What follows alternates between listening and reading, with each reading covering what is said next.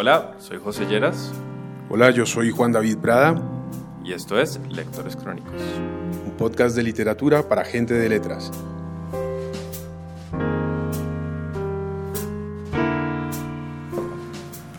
Bueno, José, entonces, hoy, ¿con qué vamos?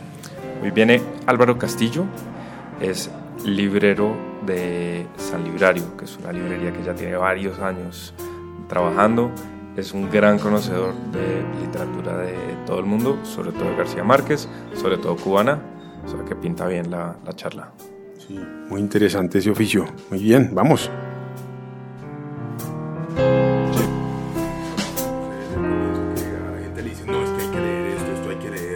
Ah, ya, ya, ya, Si usted no lo ha leído, mejor dicho, no está en nada. Ya, ya, ya, entendí. Y pues uno en realidad no sabe por qué.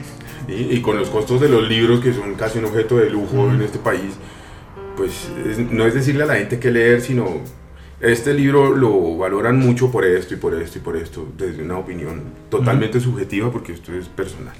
Ujú. Entonces, sí, pues don Álvaro tiene... Sí, bueno, me diga don Álvaro, porque yo ya sé que ya soy un hombre mayor. Pero, No, no, no Pero creo que sea mayor que yo, pero ¿Cuántos años tiene usted? yo tengo 44. Yo voy a cumplir Ah, 54. no, entonces sí. Sí, entonces Entonces no. sigue siendo don Álvaro. Pues no. Bueno, Álvaro, pero gracias por la confianza, Sí, sí. Álvaro. Es que muy don Álvaro, eso suena muy feo. Álvaro, ¿cómo, cómo, cómo, ¿cómo se siente en la faceta de escritor? ¿Bien? Sí, Sí, yo muy bien, muy contento. sí. Sí, Son sí. libros muy íntimos, ¿no? Sí, eh, es una... ¿Está grabando? Sí, ya, yo que ya empezamos tiempo. pues, ah, sí. eh, son libros, eh, sí, son libros muy íntimos, pero que yo creo que han logrado en algunos casos conectar con, con lectores que asumen esa intimidad como propia. Es como una compartir la intimidad y ver la intimidad del otro, de la intimidad del otro que apela a la mía y cómo se crea una nueva intimidad. En ese sentido creo que los libros, los tres libros de- sobre los libreros han funcionado y me ha hecho muy feliz. Qué bonito, claro, además es, es muy curioso porque es como poner de sí mismo, muy, muy personal, pero sabiendo que eso como al público. Como Claro. esconderse detrás de un libro sabiendo que el libro en realidad es para todo el mundo. Claro, y además es como una máscara, porque obviamente eh, si uno lee las los textos que yo escribo, la primero que algunas personas piensan que los han leído, que todo es verdad. y no necesariamente todo es verdad. Y tampoco todo es mentira. Entonces yo, yo, yo lo que cuando me preguntan, yo le digo, ¿quiere que le destruya la historia? Si se quiere que se la destruya, se la destruyo y le digo que es verdad y que es mentira. No, no, no, entonces mejor no. Y yo digo, todo es verdad, hasta las mentiras son verdad. Claro. Entonces, ¿sí? Entonces es una, es, una, es una máscara que apela a encontrarse con, con- como con otra máscara, construir nuevas máscaras. Y que uno no sabe de verdad que es verdad y que es mentira. Y además eso es lo de menos. Claro, de acuerdo. Hay una historia por ahí de- en, en un librero que, que no voy a decir cuál porque si digo cuál es barato, que una persona dijo, ay, yo voy a ir a tal parte a conocer a ese señor y yo lo miraba y decía, ay, qué bueno, pero en el fondo decía, si usted supiera que ese señor yo me lo inventé, pero, pero, pero quedó- creo que quedó escrito de una forma me- medianamente decente que esa persona le causó esa curiosidad de querer ir a conocer a, esa- a ese personaje. Que es algo bonito que rescatamos siempre de los buenos libros, ¿no? Y es que un libro lo lleva uno a otro y a otro, va como encadenando lecturas. Pues encadenando ficciones en este caso, pero encadenando lecturas en la medida que un libro puede sugerir otras lecturas, ¿no? Claro, entonces yo lo diría primero, yo no sé si mis libros son buenos o no, espero, espero que no sean tan malos, pero lo que sí es que los libros hablan de libros y, y mis libros todo el tiempo están hablando de autores y de otros libros y como recomendando, recomendándome a mí mismo y a los lectores de una forma muy sutil y en ese sentido es chévere porque hay mucha gente que comienza a leer a esos autores que, que no es que sean ni los mejores ni los peores, pero no, no necesariamente son los que hacen parte de las de las grandes del gran consumo. Entonces ha sido chévere ver cómo en, por ejemplo, en el libro Vejero hablo de un poeta que se llama, un poeta cubano excepcional que se llamaba Rafael Alcides, que en Colombia lo conocen muy pocos, y la gente lee el, el texto sobre, sobre Alcides y le causa curiosidad y empiezan a leer Alcides. Entonces, eso también es bonito porque es también como una especie de, de recomendador, De compartidor de historias y de lecturas. En que, en yo me imagino que en eso el Álvaro escritor y el Álvaro librero, pues es, es eso mismo, es la misma tarea, ¿verdad? De, de compartir y recomendar. Eh, y a eso sumaría un Álvaro lector. Claro, pero eh, está, está bueno lo que dice Jo- José, pero, pero es que uno lo puede dividir, puede hacer como esa tríada. Sí. Pero realmente no es una tríada. Es como, uy, es que lo que, lo que- mejor no digo lo que voy a decir porque me sonaría de una pedantería. sí, mejor que lo que mejor no lo digo. Pues Es- dígalo y después no, explica. no, no, no, porque tenía el conflicto, el conflicto religioso, sí, no, mejor no. Eh, eh, esa- ese, ese, ese, ese, perso- ese, ese señor que escribe y que lee y que es librero, Sí. es todo al mismo tiempo. Ok. O sea, él no, él no se pone modo escritor, modo librero, modo lector. Él escribe y lee y recomienda libros porque es, es la misma persona. Pasa que hay momentos en que escribe y momentos Ujú. sí, pero él siempre es el mismo. Pero yo plantearía que la diferencia ahí es a quién, con quién está hablando esa persona. Porque como librero, pues uno, lee, uno tiene clientes Sí, y es un tipo de recomendación. sí. Como escritor, tiene otro lector en mente. Y como lector es con uno mismo. Que uno dice, uno ve este libro y dice, ay, esto lo quiero leer yo. Pero solo yo, no quiero que nadie más lo lea. O, ay, esto me encantaría compartirlo. Esa, esa reflexión está buenísima, no me la había hecho y de alguna manera desmonta la teoría que me acababa de inventar hace un momento. Eh, eh, yo como librero, como Sí. escritor y como lector tengo un principio, es que yo leo no, únicamente lo que a mí me gusta. Ya, ese es mi principio. Sí. Lo que a mí me gusta no quiere decir que sea necesariamente bueno, ni lo Sí. mejor, sino yo leo lo que a mí me gusta y yo trato solamente de recomendar o de dar una razón sobre un libro que yo haya leído o que tenga al- algo que decir porque alguien me lo ha compartido. O sea, si por ejemplo me preguntan sobre eh, un libro X que nadie me ha hablado nada y yo no tengo ni idea de nada, yo no voy a decir, es buenísimo, es el mejor libro. que hace-". Yo- eso Sí. yo no lo voy a decir porque pues, primero no me sale y sería mentiras y le estaría mintiendo Sí. al lector. Y yo creo que la- los lectores tratan de creerle a los libreros, a los recomendadores de libros, a los escritores. Entonces, ese sería el compromiso. Yo, perdónenme, perdónenme que los interrumpa, soy el único no librero eh, de, de- Esta charla. Sí, yo- De esta un, un invitado de- excepcional, no excepcional, sino de excepción, perdón. Y todo lo contrario. Y, pero yo siempre he pensado que el librero es la función del librero y el gusto de uno ir a una librería, sobre todo en un mundo actual donde uno puede comprar tantas cosas por internet donde de hecho uno podría pensar que hasta una librería tiene competencia en internet, ¿no? Por los catálogos que se consiguen y que llegan ya fácilmente al país. Uno va a las librerías por esa experiencia humana, subjetiva, plenamente subjetiva de hablar con otra persona y que le cuente qué le parece, qué opina, que lo oriente, que le sugiera. Es decir, abrazar la subjetividad en la librería es parte del, del, de- del- del truco, digo yo, ¿no? Porque uno no puede ser totalmente neutral ni, ni higiénico a la hora de opinar, porque pues también uno está mediado por sus lecturas y Sí, sus total. intereses. Entonces, pues me parece que cuando una persona va a una librería quiere eso y debería esperar eso, ¿no? De- de- lo, lo lo demás es un vendedor de libros. Eso se lo puede hacer hasta una caja de un supermercado, ¿no? Ahí está el libro expuesto y sí, ya está. Eso y comprar in- por internet. O poner un hablador, ¿no? ¿no? La, la nueva, la gran novela, las memorias de... Pero de ahí no hay un diálogo, ¿no? Y creo que la librería es un espacio de diálogo, ¿no? Yo creo, estoy, estoy de acuerdo con eso y creo que hay algo importante que me parece que ha sucedido en este país en los últimos años, es que de alguna manera se está reconociendo la importancia y la labor que realizan o realizamos o queremos realizar los libreros. Eso creo que antes no existía. ¿Y en qué sentido? Como que a nadie le importaba.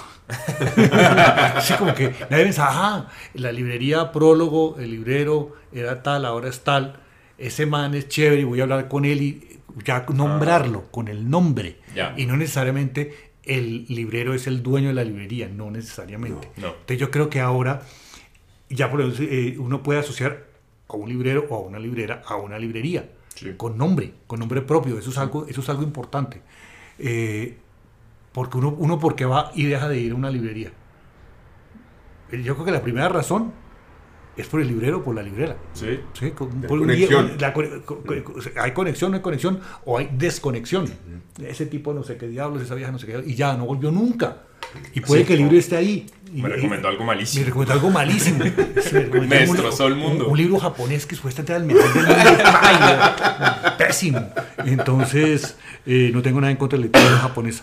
Entonces, eh, yo creo que si eh, uno, uno va a las librerías por el librero, o la- yo, bueno, yo voy a las librerías por dos cosas, únicamente. La primera, porque pueda conseguir libros que a mí me interesen. Y la segunda, por el librero o la librera. En mi teoría es que no importa ni el lugar ni las características físicas de la librería. Y pongo un ejemplo. Hay una librería maravillosa, bellísima en Buenos Aires que se llama el Ateneo, que todo el mundo habla, ah, que la librería del Ateneo, sí, es divina, sí. Yo he ido a esa librería dos, tres veces y he comprado un libro. Para alguien, para una persona lectora como yo, si usted pregunta, ¿es buena librería? Yo le iba a decir, no. ¿Es bonita? Divina. Sí, espectacular. Sí, sí, enorme. ay, sí, el café. Y fotos bellísimas. Sí, la fo- sí, uno sale posando. Pero si yo no consigo libros, ¿voy a ir a esa librería?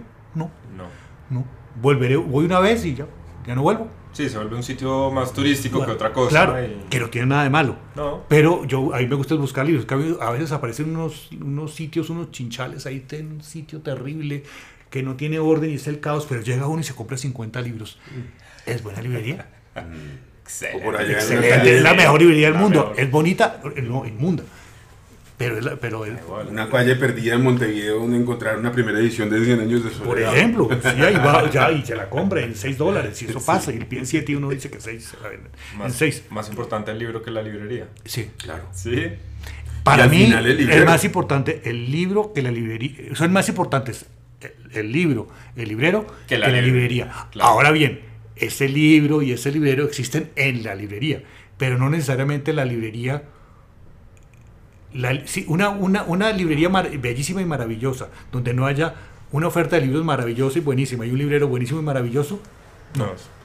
No, funciona. no para mí, para mí no funciona. No Sí, sé para, no sí. sé para. No, estoy de ¿Sí? acuerdo. Y me, me- me- pues yo estuve en el Ateneo hace años. Mm, Y me pasó lo mismo, me acabo de acordar. Mm. Yo fui, vi, estuve impresionado, me quedé sin aire. mm. Y me fui. No compré nada, no miré nada. No me acuerdo de haber tenido esa experiencia.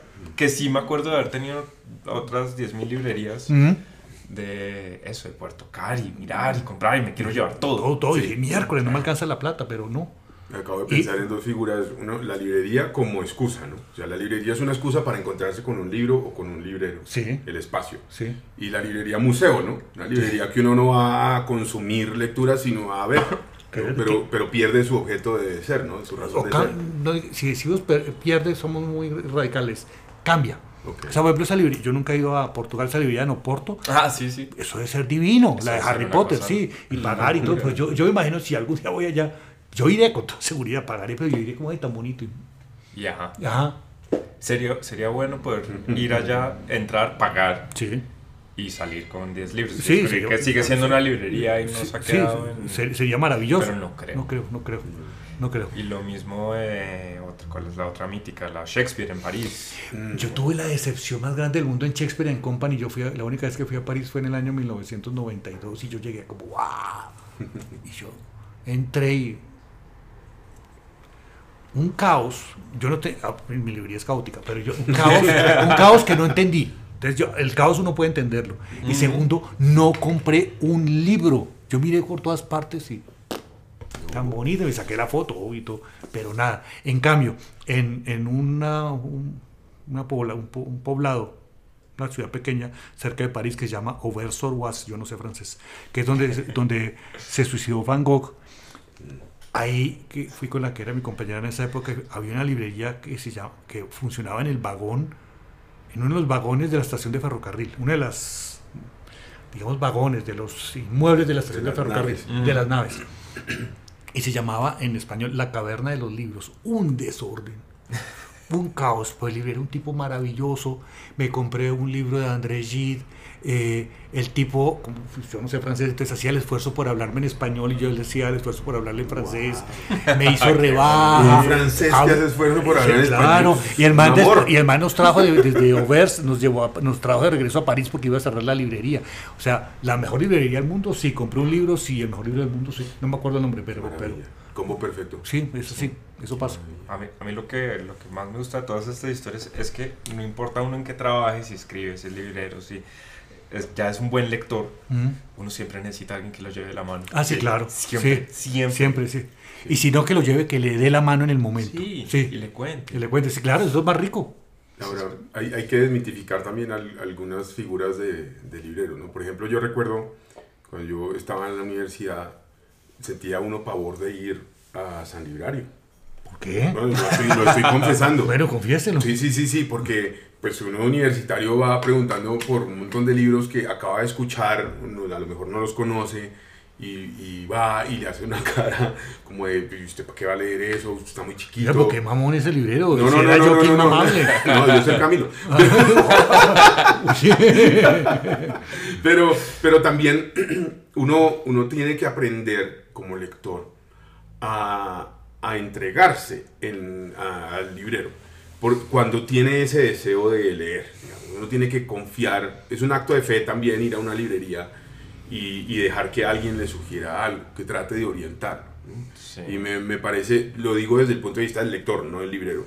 Como lector uno a veces necesita a alguien que le diga, no, de pronto explore por aquí, explore por allá, sin que, sin que le modifique los gustos, que al final cada persona desarrollará su propio criterio, pero es una invitación más a los lectores a que, a que pregunten sin miedo. Mm. ¿Mm? ¿Qué piensan? Bueno, primero, eh, qué mamera que hay para pasar eso en San Librario. Porque podía ser Camilo o podía ser yo. Pero también es que yo tra- no puedo no puedo explicar eso porque pues obviamente no tengo no me acuerdo. No, no, no, me no, acuerdo, no, no, sí. no. Pero eso pasa, pero eh, puede pasar. Pero yo lo, lo que creo es que ahora voy a ponerme en el papel del librero. A veces le pasa a uno que va gente, personas, hombres o mujeres, que o les da pena o llegan con una soberbia gigantesca y uno Mm, trata de sí. ser amable y no lo dejan ser amable porque no les interesa. Sí. Eh, no quieren que uno les recomiende, no quieren que uno les dé la mano, nada, nada. Entonces también es la otra cara de la moneda. Lo maravilloso es cuando se produce el encuentro entre el li- librero y el lector y la lectora, que eso es cuando se, eh, se desarrolla confianza, fe, amistad, que le crea, mire, que José que está leyendo ahora el lugar de tránsito, entonces, ay, ¿qué tal? No, bla, bla, bla, y se lo lleva porque lo está leyendo él y ya. Pero eso ya es otro paso. Entonces, es, es es, eh, yo creo que eh, la- el problema de las librerías es que a veces los lectores entran con prevención y los libreros también somos prevenidos. Entonces se chocan dos prevenciones. Claro, es que seguimos siendo humanos, Álvaro. Y colombianos. Claro, pero, pero eso, es, pero eso es una cosa que tiene que entender el, el- el lector. Yo hablo de por el lector, ustedes defenderán a los libreros. Pero el lector tiene que entender que es un ser humano y enfrente hay otro ser humano subjetivo, con sus gustos, y él también pues le ayudará en la medida en la que uno también se deje ayudar. Un lector necesita dejarse ayudar. ¿No? Nos pasa, por ejemplo, y era una de las preguntas fundamentales de este podcast, que la gente le dice a uno, oiga, recomiéndeme algo. Y uno, pero a usted qué le gusta o qué, qué suele leer, ¿no? Es que me gusta leer, pero no sé qué leer. A ver, La pregunta, José. Llega un libre, una cliente X, Sí. recomiéndome algo. No, hago lo que dice Juan David. Ya. Porque que a uno le digan, recomiéndeme algo, después, pues le recomiendo entrar, que ya está Sí, bien. Sí. Ya, check. Y segundo es que, que lee, Ujú, que le gusta leer ujú. y que le gustaría leer. No, estamos Porque totalmente de está bueno, yo no sé, leo solo historia, pero quisiera entrarle a la novela. Ujú. Ah, es diferente. Ya, ya, Ya no quieres que hablemos de esto, quieres que hablemos de lo otro. ya. Hay, hay que establecer esa relación, pero si alguien ya de una le está preguntando, recomiéndame, es alguien que está entrando como a ver qué pasa. Que ya, digamos, de ahí no hay pierde. No, no, no creo que pase nada malo. Ahí Hay Ujú. más ganancia que otra cosa. El problema es lo, lo que decías de, de gente que no se deja recomendar, Ujú. que, que es como... Obviamente hay gente que entra a las librerías ya sabiendo qué quiere. Ujú. Perfecto. Pues no hay ningún problema, uno no tiene que hablar con nadie No. y, y además a mí me gusta pensar que esta librería está, está organizada para que eso también funcione de esa manera, que una persona entre y escoja lo que quiere y se decida por su cuenta. Eh, pero si uno va con la actitud de no quiero que me hablen, no quiero mirar, no- entonces yo no sé qué estás haciendo. Pues sí, no viene a qué vino. ¿A Sí. qué vino exactamente? Hablando de recomendaciones, ¿qué nos quiere recomendar hoy? Eh, tengo acá Lugar de Tránsito de Juan Miguel Álvarez. Sí. Libro de crónica. Ajá. ¿Quién es Juan, Juan Miguel Álvarez? Juan Miguel Álvarez es un cronista pereirano. Ya este, este es el tercer libro que publicó con Rey Naranjo.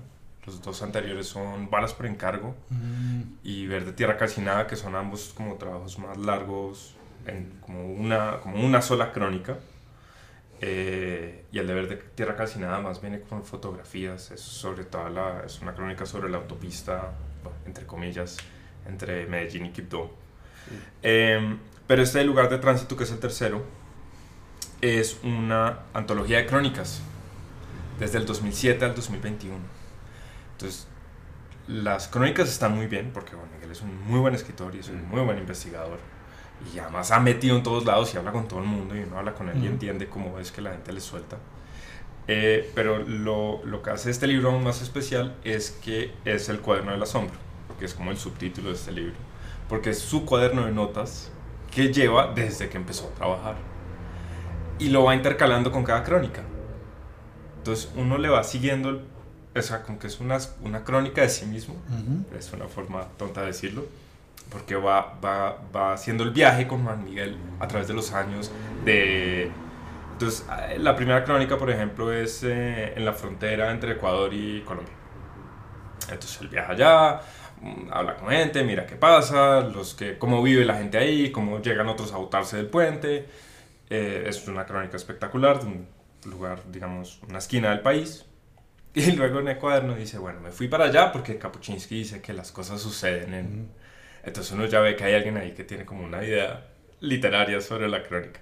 Y dice, pero ahora qué hago con esta crónica? Está muy larga, no sé a quién vendérsela, decidí eh, trabajar como freelance, que es un camello, eh, esto es vivir del día a día. Tengo una entrevista con un periódico en Pereira, vamos a ver qué pasa. Entonces arrancan las crónicas en Pereira porque pues ya consiguió el trabajo y le va contando unas cosas que le interesan. Entonces la lectura es, es o sea, como que tiene muchos niveles de lectura. Sí. Entonces es sensacional, eh, me encantó. Me- el- el- además la variedad de crónicas, también tiene una- un viaje en lancha por el, ay, Dios mío, por el río Meta, creo, de Puerto Carreño a Puerto Gaitán, si me equivoqué de río, perdón, Eh, que es un viaje en lancha de 12 horas.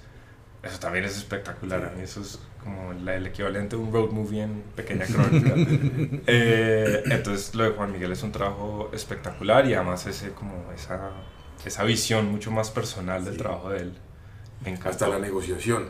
Todo, Hay un pedazo sí. en donde le mandan, en el periódico de Pereira le mandan a hacer una crónica, pero él dice, no, eso es muy amarillista.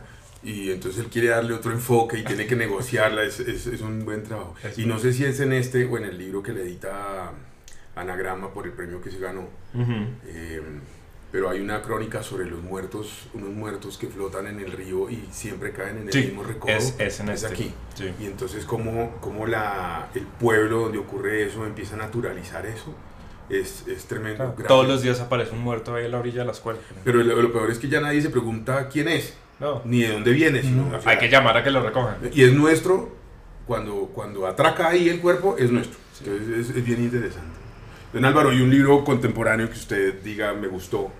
Eh, coincidencia, no lo tengo acá en la mano, no sé si esté, espero que esté aquí en prólogo a la venta. Es un libro también de un cronista colombiano que se llama Cristian Valencia y el libro se llama Don Quijote anda en burro y otras crónicas, que era un libro, me parece a mí, necesario que saliera porque pues el trabajo periodístico y cronístico de Cristian es excepcional y desde hacía mucho tiempo no se publicaba, bueno, solo se había publicado un libro de crónicas de él, realmente. Y eh, eran trabajos que estaban dispersos y perdidos y, y olvidados. Entonces, por fin salió ese libro donde Cristian eh, confirma que es un inmenso Grande. cronista, pero además tiene otro atributo que para mí, en el caso de un cronista, es muy importante, que es un buena, una buena persona Sí. es una buena persona y en una realidad tan espantosa como la realidad colombiana, que haya un cronista que sea una buena persona y que siempre esté del lado de la víctima, Mm. eso para mí es clave. Entonces uno lee esas, esas eh, crónicas de Cristian y se siente totalmente identificado y compenetrado con, con sus personajes, con él, con su manera de narrar, pero uno eh, es capaz de sentir lo que Susan Sontag llamaba ante el dolor de los demás. Entonces uno es capaz de sentir el dolor de los demás y comprenderlo y entenderlo y, y- y- y no naturalizarlo. Sí. Que, que yo me imagino que debe ser algo muy similar lo que pasa Sí, con, señor. este, con este cronista. Entonces esa- ese libro de crónicas de Cristian Sí. es excepcional y, y creo que hay que darle eh, esa coincidencia ahorita con José con este libro de El género me parece muy chévere. Sí. Hay que darle relevancia al género de la crónica y a cierto tipo de cronista eh, que está trabajando ahora en Colombia y que está narrando lo que se llama el territorio. Es muy importante. Sí.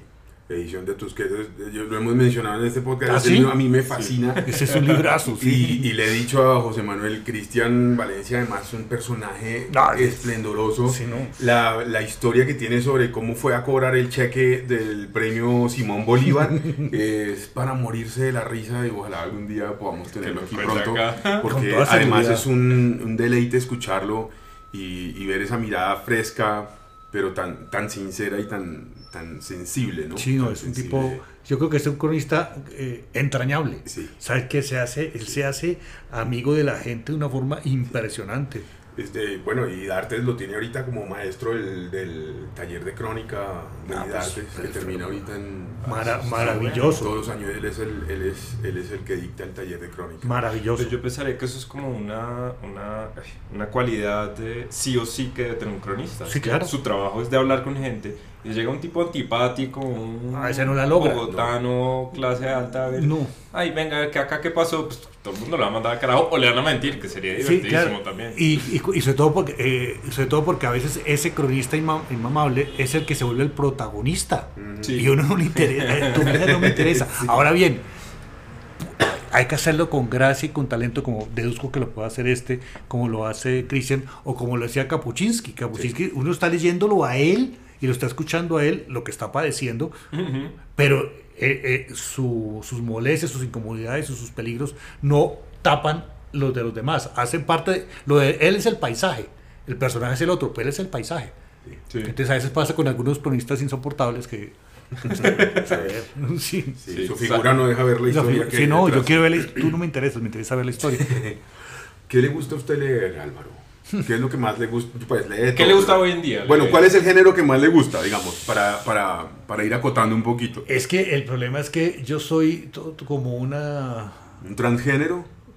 eh, soy transgénero Transgénero total, literario. total, total, porque yo leo, yo soy, le- yo soy le- lector de pulsiones. O sea, de pronto me encapricho con el- la crónica y termino leyendo crónicas, no sé cuánto, ah, hasta que un día miro en la biblioteca y, ay, este libro no lo he leído, ¡fua! y me fui por allá. Entonces, eh, por eso es que yo documento en, en- documento, pongo en, en- en- en el Facebook mío eh, un- una foto, digo, releyendo, entonces yo me la paso leyendo y releyendo. Entonces, eh, se murió hace unos días un escritor cubano muy importante, Antonio Rufato, entonces me releí una novela de él que me gusta mucho. Ahora estoy leyendo, que esperé con ansias y lo compré por, eh, por Busca Libre, porque aquí nadie lo trae. Pues sí. Entonces, ¿qué Cuando hacemos? toca, toca. Cuando toca, toca y no vamos a entrar en una discusión. Ah, No, ¿por qué no? Sí. Este libro de, de Fina García Marrús, para mí una de las más, la más grande poeta en lengua española viva hasta el año pasado. Eh, Ella murió de 99 años. Tuve el honor de ser amigo suyo. Entonces, este es un libro que acaba de salir en México y en España, que yo voy a tener el privilegio de editarlo aquí en Colombia en unos meses, que se llama Pequeñas Memorias, que es una, una un libro, una especie de una autobiografía que ella escribió en los años 50 y que hasta ahora se publica. Entonces es un libro escrito con una sensibilidad, una, valga la redundancia, una fineza de fina, una, una capacidad de penetración en los personajes, en la memoria, en el tiempo, increíble. Lo estoy leyendo y estoy tratando de leerlo lo más despacio posible, primero porque para gozarlo, para que no se me acabe, porque es un libro precioso. Entonces, sí, yo, leo, yo leo de todo. A mí me gusta la crónica, el ensayo, la novela, la poesía. eh, los libros testimoniales me gustan mucho. eh, y los libros de, de, la, de la década de los 60 y los 70, yo me quedé como que en esa época, entonces yo leo mucho de esa época. Y a veces hay cosas nuevas que salen que, que, que leo. eh, Sí, soy, soy, soy, muy- soy Variadito. inclasi- demasiado transgénero, demasiado, Mm, demasiado inclasifica- inclasificable. Y José, ¿Yo? ¿sí? Ya no me esperaba la pregunta. Sí, yo ay, me la Es un pregunto. buen truco, ¿no? Sí. Lanzar la pelota porque- Sí, claro, Le quita esa presión de ya, encima. ya, yo ya respondí y lancé la primera piedra. Sí, Yo, es que además ya no me acuerdo, me, me está pasando desde que trabajo acá que ya no sé dónde estoy diciendo las cosas, como que me repito mucho. Entonces no sé si ya lo dije acá o si lo dije a alguien pero más. como pero, no, lo, no me lo ha dicho a mí. Bueno. Sí, sí. Eh, Y en este episodio yo, tampoco. yo eh, más joven, me gustaba leer una, un- una sola cosa, sin darme cuenta, que eran escritores, hombres además, eh, estadounidenses, novela. Era básicamente lo que leí. Como que me quedé ahí Ujú. sin, sin darme cuenta. Ujú. Eh, una prima, muy queridamente, me hizo caer en cuenta lo de los hombres, primero, y entonces eso me hizo pensar como en mis hábitos de lectura. Ujú. Entonces me obligo, pues con cariño conmigo mismo, Ujú. a ser muy variado en mi lectura. Entonces me gusta ir saltando de género en género. Ujú. Entonces si me leo una novela escrita por un hombre, quiero leer algo de no ficción escrito por una mujer. Eh, si eh, leo una colombiana, entonces acabo de terminar un libro de cuentos de, de una escritora colombiana, seguramente ahora voy a buscar algo de no ficción, de un hombre y que sea extranjero. Y así como que voy, voy, voy como abriéndome caminos poco a poco, Ya. s- tratando de ser lo más amplio posible en mis lecturas y como de, de alimentar el alma y, de, y las ideas, ¿no? Así es como uno va aprendiendo y, bueno, lo que hemos dicho, es como Mm. que uno va picando y va agarrándose aquí, acá, aquí, acá, y termina en otro lugar completamente inesperado. Y no voy a preguntar quién es la colombiana y qué tal el libro de cuentos. Bueno, No, me decepcionó un poco. qué vaina. Me pareció que... eh, bueno, regálame un segundo, perdón. Sí, tranquilo. Es la vida real. Este sí es en vivo y en directo, Sí, o sea, sí, con sí, interrupción y todo, y abrir la puerta y En todo el episodio, en- hace dos episodios, había una, una cliente aquí y estábamos grabando y vino a mostrarnos un, un libro de búhos que estaba viendo. ¡Ay, tan lindos estos búhos! Pero es la vida real de la librería. Entonces, ese libro que no vamos a nombrar ni el autor ni el título, no, no, no, no, no. no. Le tenía mucha fe, Mucha porque, fe. Me, porque me encanta la editorial, porque además el libro fue premio. Em, yo, yo, yo leo mucho cuento, Me encanta el cuento. Además, si uno es lector de, de gringos, eh, los gringos son el los maestros para el cuento. Sí son, los- son- eso duros, sí. eso sí no hay nada que hacer. Además, es, sí, los cuentos tienen que tener, por, por las cualidades del cuento, que empieza y termina en un espacio mucho más corto, de tener una contundencia y de ser eh, autocontenido. Una novela no, como que uno sabe que las novelas se riegan por todos lados, más allá del libro. Y estos cuentos no hacen eso. No son ni contundentes, ni termina. Sí, empieza y termina, pero como. Gracias. Con gusto. Pero, pero no pasan de ahí. Como O sea- que no me están diciendo nada más. Es como diría Cortázar, no, no, no vencen por No nocaut. knockout. Sí, la teoría del Sí, knockout. sí, nocaut sí. cual. ¡Buah! Como, sí, está bien escrito, esto está bien y hay, hay... Además es un libro, tiene muchos cuentos que me pareció muy curioso, muchos cuentos muy cortos, Ujú. Son como unos 10 cuentos. Eh, tiene 3 o 4 que son maravillosos, El problema son los otros. claro, y eso solo hace más notorio los demás. Ahora hay un fenómeno que me me creo que a todos nos pasa, que lee uno escritores o escritoras y uno, y uno se da cuenta, miércoles, esta persona X, ¿cómo sabe de técnica? ¿Qué, qué, qué, qué- qué buen es- escribidor es? Sí. Pero uno lo termina y dice, y, y ajá. Qué bien escrito está, pero... Pero, pero no me dice No nada. me dice nada, es terrible, es terrible Ay, eso, no. es muy triste. Sí. Eso pasa no, no solamente en Colombia, no estoy nombrando absolutamente a nadie, en muchos países pues, está pasando eso. Con, eh, gente que sabe, tiene la técnica, Pero no tiene historias. O, que no bueno, tiene- es un no- poco brutal, dice no, eso. no tiene que contar. Sí. Porque uno, porque, porque eh, como diría eh, el boxeador eh, cubano Teófilo Stevenson, la técnica es la técnica y sin técnica no hay técnica. Gali Matías. Pero yo puedo tener la mejor técnica del mundo, pero si no sé aplicarla y no tengo cómo aplicarla ni con qué aplicarla, ¿ya? Sí, ahí se quedó. Ahí no se sirve de nada. Sí, a mí, me, me, gusta gente que tenga cosas que contar y no tiene que ser grandes cosas. Eso, eso me hace pensar que hay un buen tema para, para, más adelante hablar y es los talleres de escritura. Porque hay mucho taller de escritura, mucho taller para enseñar a escribir eh, presencial y virtual. Y puede que le enseñen, puede que hasta sean buenos enseñando la técnica, pero, pero hace falta algo más detrás para que conecte, para que conecte una historia, ¿no? Más que simplemente estar, estar bien escrito. Eh, Álvaro, eh, es imposible dejarlo ir sin hablar del, del gran cadáver en, en, el closet. Hace unos, me voy a meter por este lado. Hace pocos días en una red social alguien hizo una pregunta diciendo un libro que todo el mundo dice que hay que leer, pero que usted no pudo leer, que usted no pudo, no pudo terminar.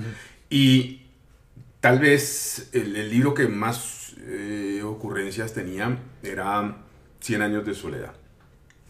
Yo sé, yo sé. Para los que no están viendo, eh, la cara lo dice todo. Pero... no es una cara de enchiche, sino como de asombro. Sí, de asombro. Sí. Entonces, como siempre nos gusta decirle a la gente, oiga, hay libros que siempre hemos oído mencionar que la gente dice que hay que leer. ¿Cuál es la gracia de 100 años de soledad? O, o cómo hacer para que una persona trate de leerlo o le dé una oportunidad buscando algún, algún rasgo que lo haga realmente relevante ese libro. O sea, ¿Cómo, ¿Cómo, supera uno el, el mito que es el libro? claro. Y lee el libro. Porque a veces pesa más, lo que decía José en el episodio anterior, a veces pesa más la opinión popular. Entonces, claro, pucha, todo el mundo dice que hay que leerlo y yo soy un bruto porque no pude leerlo, no lo entendí, no le cojo el gusto.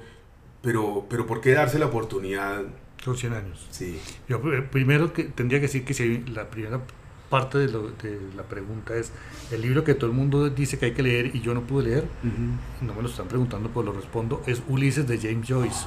Yo leí como tres páginas y no entendí nada. Entonces dije, no, no, no, cuando lo intenté leer. Y ahora, a esta altura de la vida, ya decidí que yo, como solo leo lo que yo quiero, y como cada vez tengo menos tiempo para leer, entonces soy totalmente cerrado. O sea, no, voy a gastar mi vida en un libro, he gastado en libros que no valen la pena, pero, pero por lo menos conscientemente no lo voy a hacer. Como me pasó hace poco con una novela japonesa, que no voy a decir cuál es. Entonces, Cien años de soledad, yo lo, leí, lo leí dos veces de joven y no entendí nada y me parecía malo. Y lo leí completo porque me, y eso, y porque no era el momento de leerlo y además me, me aterrorizaba la cantidad de nombres y nombres que se repetían y yo no entendía quién hablaba. Entonces había un problema de, de, de falta de conexión y de incompetencia. No es que fuera incompetente, sino que no era competente como lector para ese libro. Entonces yo creo que ese es un libro que tiene su tiempo y su momento para los lectores. Que uno lo primero que tiene que hacer es no leerlo por obligación. Ah, pero casi nada. Nada. Por favor, eso sí es la, Paso uno para tirarse paso, una lectura. Esa. O sea, y no hay que leerlo en el colegio. Dos. Porque uno en el colegio uno es un, un pendejo.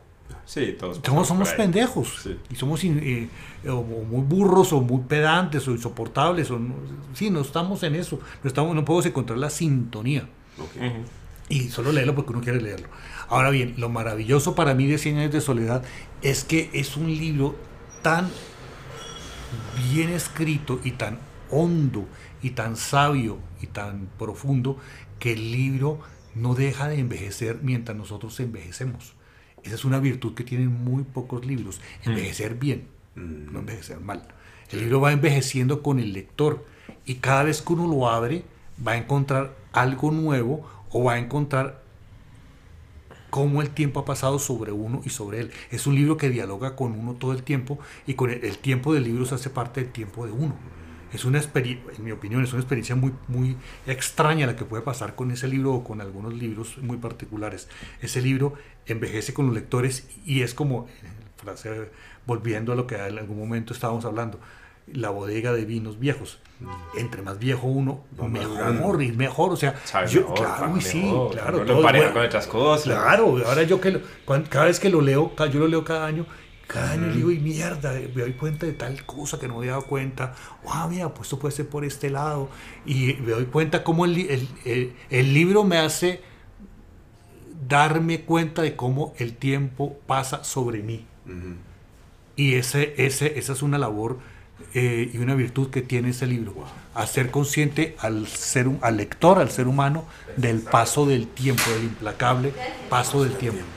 Y eso Es una fruta que va madurando, va madurando y va madurando sin podrirse. sin podrirse. Ah, importante. Sí, Tremenda porque, magia. porque pa- hay- eh, pasa con otro- algunos libros que uno los leyó, los leyó de joven y quedó totalmente deslumbrado Mm. y comete el error de volver a leerlos y se da cuenta que el libro envejeció Mal. mal. Sí. A mí me pasa más con películas que con libros. ¿Sí? Pero, pero Me pasa con señoras, sí. Debió ser bonita de joven. eh, pues Habría sí. que preguntarle a la señora qué diría Sí, sí, sí. No, mi Sí. señora envejece como 100 años de soledad. con las películas. Sí, hay, hay memorias, recuerdos de películas que me hicieron reír o que me tocaron el corazón, o sea, como que yo siento que marcaron mi adolescencia y las vuelvo a ver y ya dejé de hacerlo porque eso sí me estoy tirando Mm. una cantidad de recuerdos que digo, no es tan chistoso. No, está chido, pero que me O- reía. Estos personajes en realidad son insoportables, a mí, a mí porque me, caían tan bien. Entonces, claro, con los libros, pues...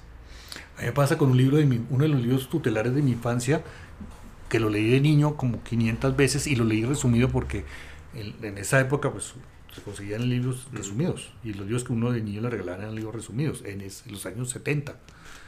Ahora no, ahora no creo, no sé. Sí, Sí, todavía bien. hay eh, versiones abreviadas. A eso. Entonces uno- pero, pero uno no importaba ni al No. papá ni a uno, ¿no?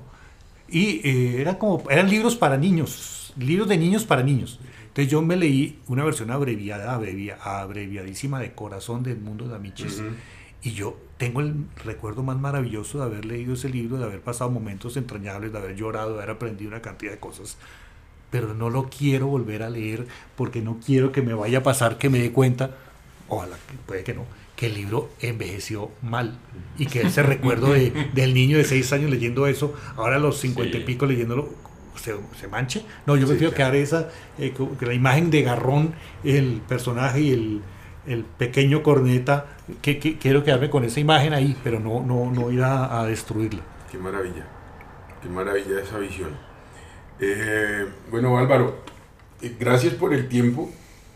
Eh, antes de dejarlo ir, ahí quiero recomendar eh, la lectura de hoy. Claro, el clásico. Eh, un autor muy interesante, no voy a decir que muy bueno, sino muy interesante, una buena entrada a la lectura, eh, por la manera como escribe, por el formato de sus cuentos, un clásico es Horacio Quiroga, Mm. eh, Los cuentos de la selva, es una lectura que se puede hacer en cualquier etapa de la vida eh, y que le permite a uno ya grande, cuando lo vuelve a leer, pensar en la relación del, del hombre con su entorno, ni siquiera pues con el tema ecológico ni nada de eso que no viene al caso, sino cómo se relaciona el ser humano con el entorno y cómo se modifica la visión del mundo en función del entorno. Mm. Se puede leer desde ahí o se puede leer como unas fábulas, ¿no? que también es un fabulista maravilloso.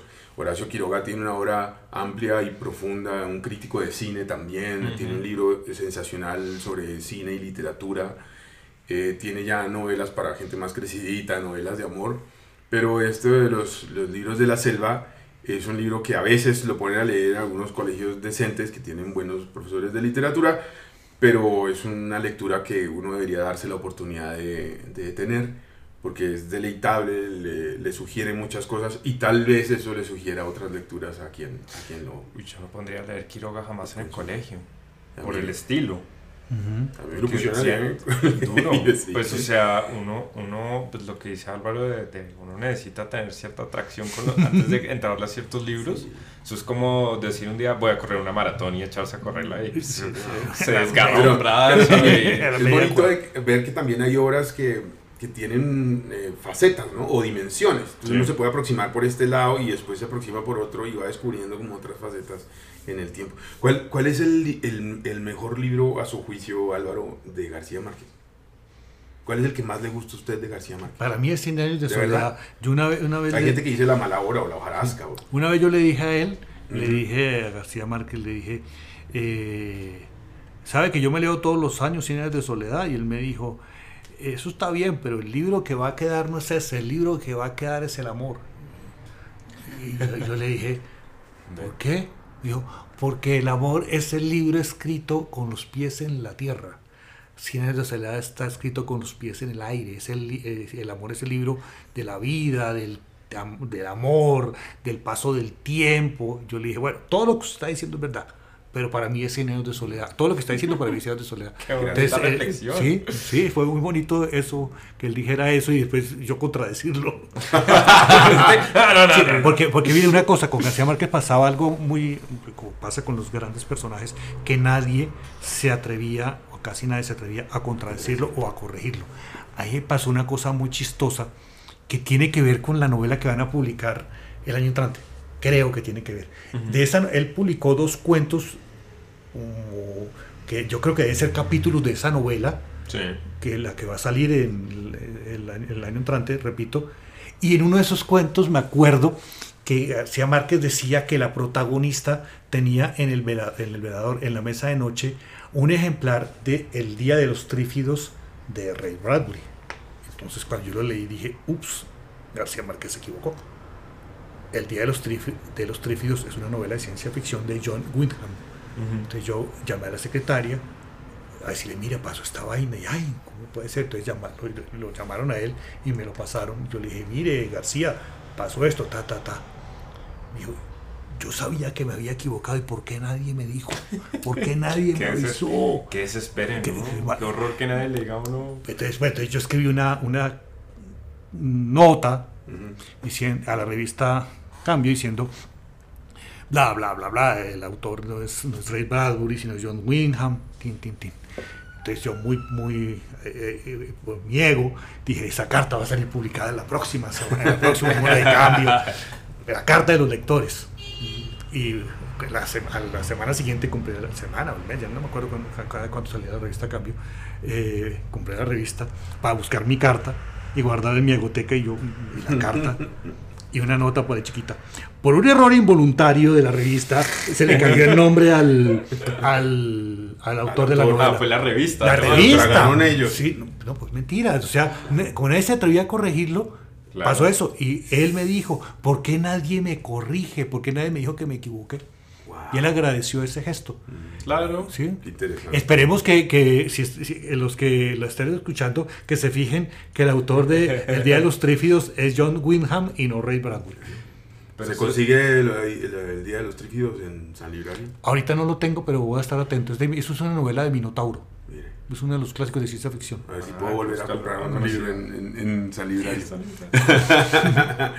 Eh, para las personas que, que quieran conocer más eh, Álvaro Castillo, además de visitarlo en su librería legendaria de San Librario, eh, recuerdo con mucho cariño que me parece que además logran un trabajo de, de crear la dimensión de, de la persona, lo que hicieron los de NPR con su podcast de Radio Ambulante. Con la famosísima historia de la primera edición de 100 años Ah, de sí, ese, ese- ese es muy chévere. Además, además es que fue impresionante porque Ca- Camila Segura, Sí. ella estaba ahí cuando, eh, cuando yo lo entregué. Eh, no, ella estaba, cuando, cuando ocurre, cuando yo entrego el libro a la Biblioteca Nacional, ella estaba ahí. Wow. O sea, ella, ella me dijo, yo vine a podcast, yo tenía cabeza para nada y yo no sabía que era un podcast, todavía no tengo muy claro qué es. Entonces ella estaba ahí y, y para que saliera se duraron como dos años. Sí. Y quiero decirle que es el episodio eh, primero de Radio Ambulante de la Radio Pública Nacional de los Estados Unidos, el NPR. Radio Ambulante es un, es un podcast además muy interesante de historias Mucho. de toda Latinoamérica, pero Ah. arrancan con Álvaro Castaño Granada, No, Álvaro Castillo, Castillo Granada, Granada. perdón, perdón, Sí. Álvaro Castillo Granada, en su faceta de lector, de, de filántropo además con este país que todavía no sabe lo que hizo por todos nosotros. eh, de además la historia del niño que Ah, se lo sí. cruza en la feria del libro. No, mejor dicho, los invito a que lo escuchen. Es una historia bellísima que además nos permite dimensionar mucho mejor a, a- a un invitado de lujo que hemos tenido Y quiero una cosita que no, antes que se me olvide y no, no dejar de evocar a, a- a Mauricio, su papá. Cuando se robaron el libro, Mauricio no me llamó. Yo estaba esperando que él me llamara. A los días no me llamó. Y yo aparecí, no sé, en la librería, no sé, en Meda, dos meses, yo ya no me acuerdo. Y Mauricio vio que dijo, yo no lo llamé para no joderlo. Que yo me imaginé que estaba atormentado. Lo siento mucho. Sí. Sí, Sí, que tuvo Sí, que- claro, entonces sí, claro, sí, claro, sí. eh, Eso era Eso para. clásico de mi papá. clásico, Yo no lo para no joderlo, ya. Sí, sí fue muy, muy bonita esa, esa manera de, de Mauricio de estar ahí. Muy, muy lindo. Invitados a, a escucharlo porque es una entrevista muy, muy, muy interesante. Además, ver eh, el papel de la policía, la figura de la policía, no, todo es... No, y, que te- y como termina, que es una vaina No, la dice, pero esta, es- esta, esta- esta historia tiene un gato encerrado que nadie entiende y nadie y yo no quiero entender. Sí, Si no, Impresionante. si no, es una historia absurda. Sí. Me, me encantó, me encantó, me, me parece entrañable el personaje de Álvaro Castillo que, que se ve ahí y qué placer poder tenerlo aquí. Gracias, José, por propiciar este espacio. No, gracias a José porque fue el de la idea. Sí. Si él me dijo la- hace como 15 días que, que, Sí, pa- que de- pasara por que- acá. que pasara por acá y que, este- contó el podcast, el, este nuevo podcast que estaban haciendo, que me parece muy, muy chévere, muy bien hecho, muy bien armado y sobre todo porque es eh, ya es el, el pod, voy a decirlo así, es el podcast de José Manuel. Mm. Y de Juan David. Y de Juan David, sí, Y de pero. prólogo. Sí, y de prólogo, pero es el podcast de José Manuel. No de Mauricio. Sí, No de. Mauricio, que No. es una maravilla. Sí, Sí. pero ese, pero eh, no es revivir la fórmula, es el podcast de, de prólogo, sí, y David sí, pero de José Manuel, que Sí. eso, es muy, eso es muy importante. Sí. Sí, señor. Muchas gracias. No, Antes de irnos, llegó el momento del reinado. Eh, ¿Cuál es su palabra favorita? gracias. Y la palabra que más odia. Envidia. ¿Qué es lo que más le gusta hacer, Álvaro? Comprar libros. ¿Qué es lo que más le disgusta? Ir al médico. ¿Cuál es el sonido que más le gusta? El viento pasando entre los árboles. Y el que odia. Los pitos. Como está al lado de la caraca del sufrimiento. ¿Cuál es su grosería favorita? Eh, pero no la puedo decir acá. Claro que la puede Sí, decir. no, no, la metemos Ah, un ya. pito. Hijo de puta. Además en la versión eh, latinoamericana, ¿no? Sí. No, no, y de puta no. Hijo. García Márquez tenía una,